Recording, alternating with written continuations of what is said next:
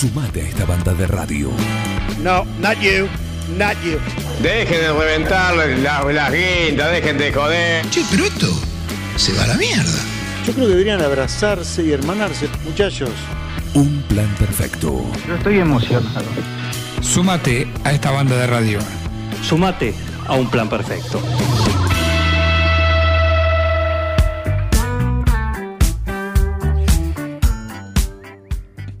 Qué gusto me da, qué gusto me da eh, tener ahí del otro lado de la línea a Eminencia, como lo bautizamos nosotros. Eh, Eminencia Jorge Berbere Delgado, eh, nuestro columnista, nuestro lujo que tenemos en un plan perfecto, que lo tuvimos durante el año pasado y ya podemos dar la noticia que en 15 días vuelve con su columna de bioética. Pero le damos la bienvenida 2022 a, a su eminencia. ¿Cómo le va? Qué alegría escucharte y escucharlos y estar nuevamente eh, reunidos con todo tu auditorio, con vos, que tanto aporte haces a todos nosotros en la comunidad de 9 de julio y alrededores, ¿no? No solamente se circunscribe a, a esta zona.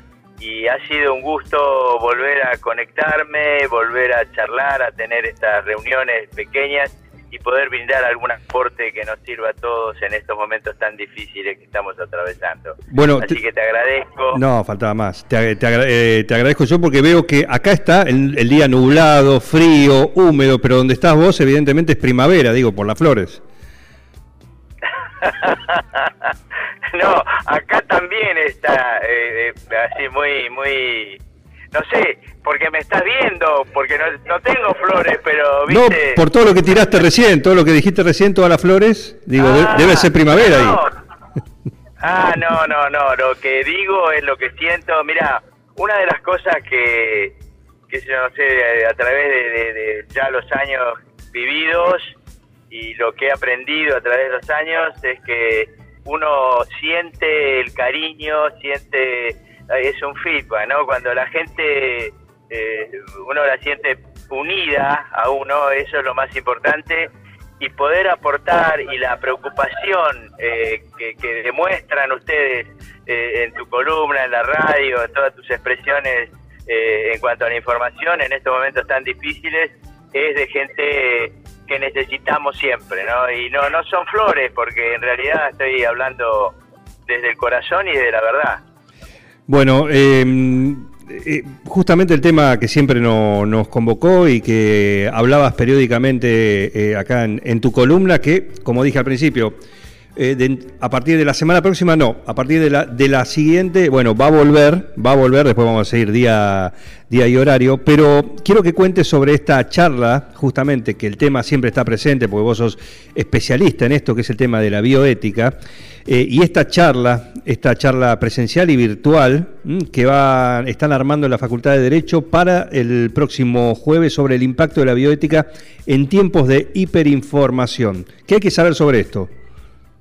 Mira, eh, yo hace muchos años que estamos analizando eh, no solamente el tema de la información, sino que esto que siempre repito es la, la ciencia de la supervivencia, que es la bioética, nos preocupa a todos los que trabajamos en esto y creo que es fundamental transmitirlo a todo a toda la gente, al pueblo. Eh, ¿Por qué eh, es importante los debates bioéticas en todas las áreas del, del, conocimiento, ¿no? En todas las áreas, eh, o sea, la vida en sí, como tal, eh, tiene impacto o ve, se ve impactado por todo lo que pasa, por todas las cuestiones cotidianas, por, por, por desde la biociencia, la biotecnología como elementos más este, contundentes Sí. en este desarrollo ditirámbico, pero bueno, el tema de cómo hoy se maneja la comunicación y la información es un elemento que nos ha preocupado muchísimo durante muchos años. Eh, y hem- hemos vivido eh, una, unos procesos en la actualidad de, un relativismo cultural que nos lleva también a analizar cómo se nos informa, qué se informa, y hoy a través de eh, lo que es eh, la, la inteligencia artificial, eh, tenemos mayores, eh, es un mayor impacto, ¿no? Claro. Eh, eh, que estamos viviendo, ¿no? Y por eso que en estos momentos de hiperinformación eh, tenemos que debatir y tenemos que aprender, o al menos que se sepa, cómo se nos está informando.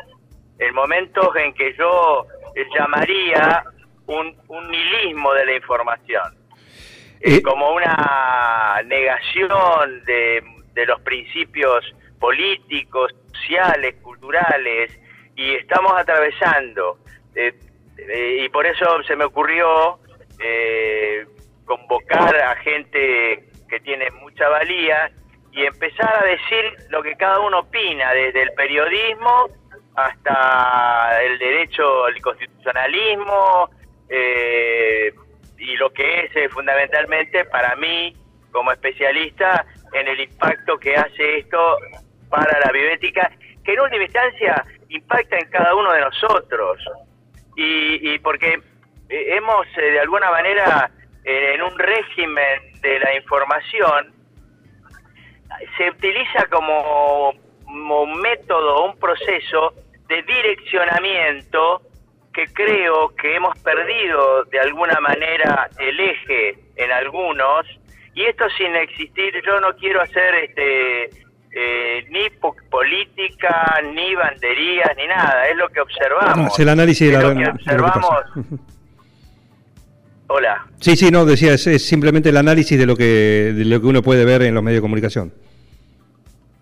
Claro, de, eh, analizarlo desde el punto de vista objetivo. Pretendemos que, que a través del debate de qué se nos informa, eh, empezar a comprender que muchas de las cosas que nos informan, muchas, no tienen una vinculación con la facticidad. Es decir, hemos perdido el interés por recibir aquellos que ocurre.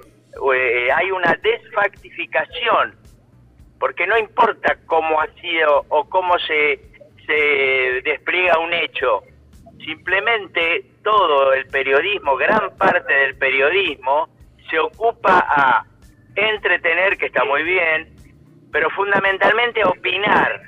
Entonces, cuando uno opina, pierde sentido la, lo que uno tiene que informar. Uno opina, no informa. Y cuando opinamos, tenemos que decir, yo opino esto. Entonces eh, perdemos sentido. Eh, bueno, calculen, este Trump llegó a partir de allí. Sí, claro. Cuando en la Universidad de Cambridge se discutía eh, eh, cómo, cómo manejó lo- el- los twitters o cómo se manejó la información, bueno, eh, hubo grandes críticas de cómo Trump llegó a la presidencia. Ujú. Eh, a mí me quedó una frase y, y me encanta esto porque s- son disparadores eh, permanentes ¿no? para seguir la, la charla con vos y así lo vamos a hacer en, en cuando ahora retomemos tu columna. Pero me quedó un término, ya no hablamos de sobreinformación, hablamos de hiperinformación. Claro, claro, vivimos informados. Eh, e inclusive, te digo más, la información, hoy se, o sea, lo que nosotros recibimos, eh, eh, lo recibimos a partir de una radicalización de nuestras emociones. Recibimos en un estado de confort. Yo escucho lo que quiero escuchar. Claro, sí. Escucho cuando me siento cómodo. Cuando no me siento cómodo porque alguien dice algo que no es lo que yo pienso, en este marco de subjetivación, este, no lo escucho. O si lo escucho, me siento como agredido. Sí, y sí. realmente, eh, realmente hay muchas cuestiones que son agresiones. Porque esto que digo que se ha perdido los principios, muchos periodistas eh, eh, realmente eh, para, para ganar más audiencia eh, dicen cosas, ¿qué te puedo decir? Yo a veces me, me ruborizo en este mundo tan rela- de un relativismo tan tan fuerte. Ujú. Ya hemos vivido y quizás en algún momento lo podemos eh, eh, charlar en algunas de estas eh, de estos de estos encuentros. Ya hemos vivido el nihilismo eh, social, ¿no? Hemos, de valores, ¿no? Hemos perdido, la sociedad ha perdido muchos valores. Ya desde Nietzsche, cuando dijo Dios ha muerto, ha, ha existido lo que es una desvalorización en la sociedad, en lo que ha sido desde el, desde el siglo XX en adelante, ¿no?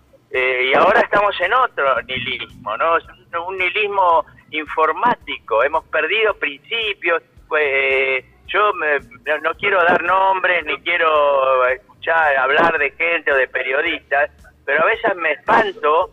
eh, no sé, no, no, no, no, me- no podría eh, decir eh, los momentos porque voy a tener que dar eh, información o decir lo que a mí me, no me gusta. Sí. Y no quiero hacerlo, quiero ser absolutamente eh, imparcial y ecléctico en cualquier opinión.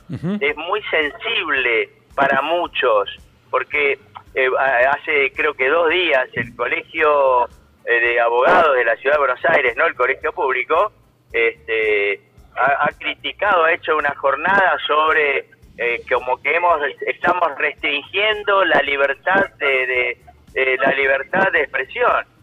Y la verdad que hoy estamos viviendo en un momento donde donde hay libertad de expresión. Cualquiera dice de todo. El Sí. problema es cómo lo dice Juan. Y eso es lo que a mí me preocupa. Eh, cuando sí. Sí, no, no, quiero, porque acá, mm, eh, bueno, tenemos la audiencia que, que justamente responde, ¿no?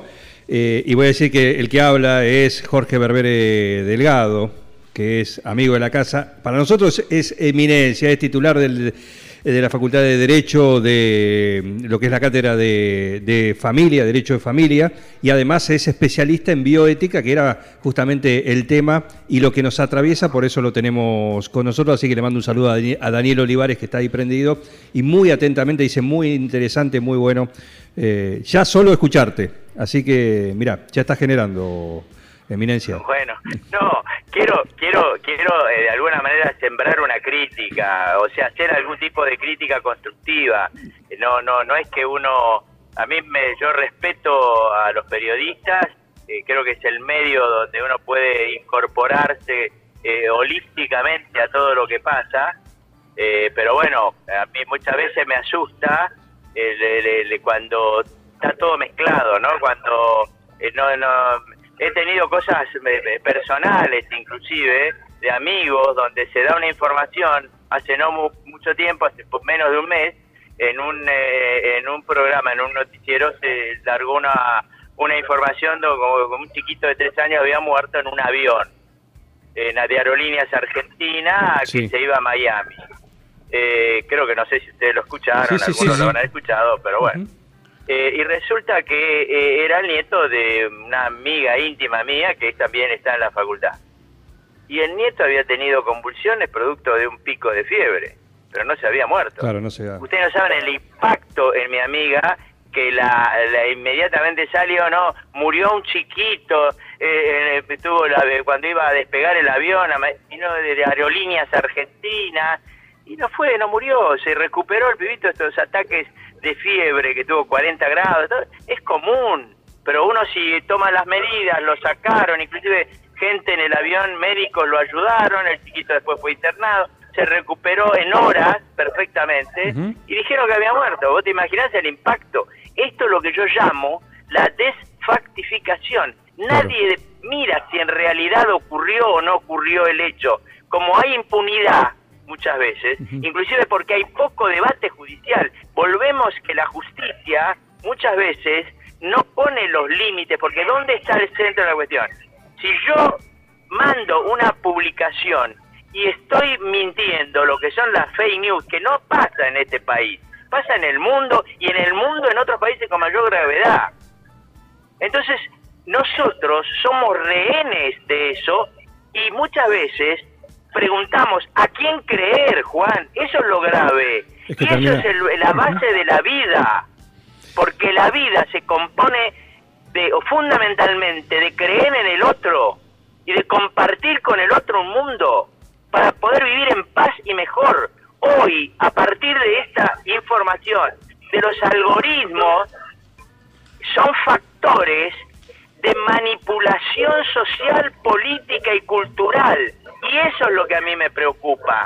¿Cómo podemos hacer en un país, en un mundo globalizado, que los, los aquellos encargados en un mundo donde la optimización y la acumulación de, de, riqueza es lo que mueve a cada uno de nosotros, en un mundo de optimización, ¿cómo podemos hacer para que la gente o que el, el mundo, la gente pueda este, resolver de alguna manera, sin vivir pendiente del rendimiento y de acumular guita, guita, guita, más, más, más. ¿Cómo lo podemos hacer? Ese es el problema. Bueno, es linda pregunta. Juancito. Eh, sí, Miguel se suma. Eh, ¿Qué tal? Buen día, Jorge. Te estoy escuchando atentamente. Te voy a hacer, te voy a leer una pequeña cita, una de una canción que dice demasiada información a través de mi cerebro, demasiada información me está volviendo loco. Esto escribía Sting en el año 1981. Exactamente, exactamente. ¿Qué diría hoy? En el año 80, en el año 87, yo fui a River a verlo a Sting porque yo admiraba a The Police, lo, lo, lo sigo admirando y realmente creo que cantó esto. Sí, sí. El ¿Qué abruma- diría? estamos abrumados, decía, estamos abrumados. Hace y no 40 sabemos años. ¿Cuál es el camino? Claro. Jorge, eh, estamos sobre el cierre del programa y, y hablar con vos es eh, un entrar a Windows, ¿no? Se van abriendo ventanas, ventanas, ventanas, todas de interés. Así que va a ser un gusto retomar estas charlas periódicas con vos, eh, pero contanos y brevemente para aquellos sobre esta charla, sobre este tema que vos recién planteás, justamente eh, cómo pueden hacer, cómo pueden eh, Mirá, participar. eh, de esta charla que va a estar como disertantes, va a estar, lo cuento rápidamente, Carlos Pañi, el periodista, Santiago Cantón, que es consejo del Consejo Interamericano de Derechos Humanos, Carmen Fontán, que es profesor titular, profesora titular de Derecho Constitucional, Enrique del, Percio, rector de la Universidad eh, de la UCI, San- de San Isidro, de Derecho, sí, y por supuesto Jorge Berbere Delgado, que es eminencia, el titular de la Cátedra de Derecho Familia y especialista en bioética, el señor que tenemos acá del otro lado de- del teléfono. ¿Cómo se puede participar? Mira, eh, esta es eh, una reunión híbrida, o sea, quiere decir que es dual. Yo puedo participar presencialmente en el marco de la Facultad de Derecho, aquel que quiera venir a pasear por Buenos Aires eh, el día eh, jueves que viene, hay fin de semana largo, es eh, libre y gratuito el ingreso a la Facultad de Derecho para este evento, eh, o si quiere quedarse en su casa mirando, eh, participando y mirando y escuchando el evento, ahí en el flyer que yo te mandé hay un link para ingresar a la sala.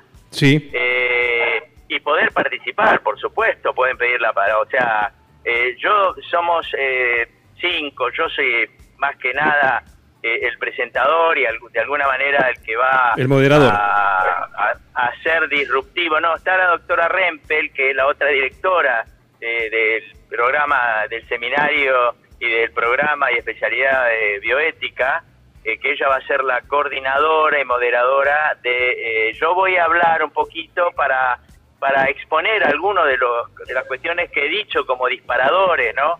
Porque eh, eh, me- me- a mí, yo respeto mucho a Carlos Pañi y lo respeto como historiador, eh, lo respeto como persona, fundamentalmente, y como yo no tengo la, eh, la misma ideología o pensamiento político, no sé si no tendremos coincidencias en qué manera de vivir queremos, porque creo que la gente, la, la- la mayoría de la gente quiere vivir en paz y bien, Sí. pero eh, realmente eh, convoco a Carlos y convocaré a otros periodistas que pueden tener una imagen diferente en cuanto a lo político, porque me interesa acá, no es, me interesa cuando hablamos de grieta y cuando hablamos hay que superar la grieta, ¿qué estamos haciendo para superar la grieta? Y lo más importante es acercar a aquellos que no piensan como uno.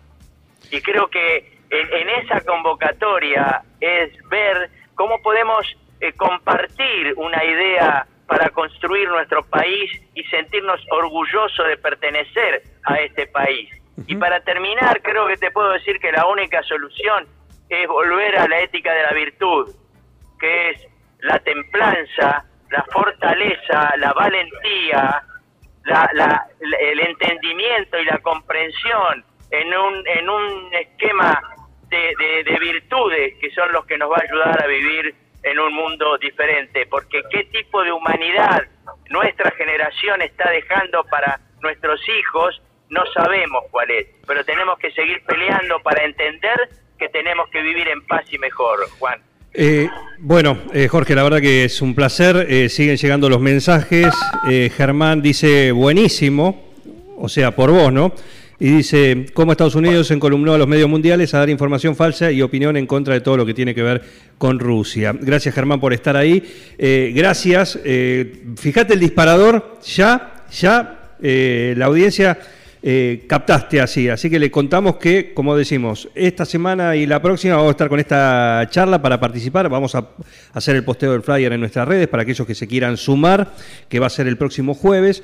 Pero a partir de la otra semana el- a quien estamos escuchando, y es un lujo, a Jorge Berbere Delgado, eh, vuelve a la columna acá, a su columna, para hablar de, de estas cosas, de estas cosas en, en un plan perfecto. Y va a ser un, un gusto. Excelente, dice Daniel Olivares también, eh, el joven mano de tijera, nosotros lo conocemos así, a, a este oyente. Bueno, eh, muchísimas gracias nuevamente, Juan, y un abrazo a todos, ¿eh? Un abrazo fraternal y, y en el marco de esto que es poder hacer algo por todos nosotros. Un lujo eh, y nos reencontramos muy, muy pronto en días acá con vos para tener esta charla que son, la verdad, eh, un, un privilegio. Te mando un gran abrazo, Eminencia. Chao, Juancito, gracias, ¿eh? Saludos a todos. Un saludo. Gracias. Yo me pongo de pie. ¿Qué decir? ¿Qué decir? eh? Jorge Berbere Delgado, mm, lo tuvimos eh, el año pasado haciendo esta, su columna eh, y ahora vuelve. mm. Y aten- atención que tenemos justamente esta, eh, este flyer para participar, para escuchar, así como lo escucharon a él, bueno, con esta tonalidad va a ser interesante participar de esa charla el próximo jueves, que a lo largo de acá, en lo que resta de estos siete días, vamos a seguir dando información, demasiada información, como nos contaba Polis. Sumate a esta banda de radio. El compendio de quedar como el culo con todo el mundo. Un plan perfecto. ¿Pero dónde se vio esto? ¿Estás adentro o estás afuera? Una cosa de las más repulsivas y repugnantes que he advertido en mi existencia. Un plan perfecto. Se le quemaron los libros, ¿eh? Una banda de radio.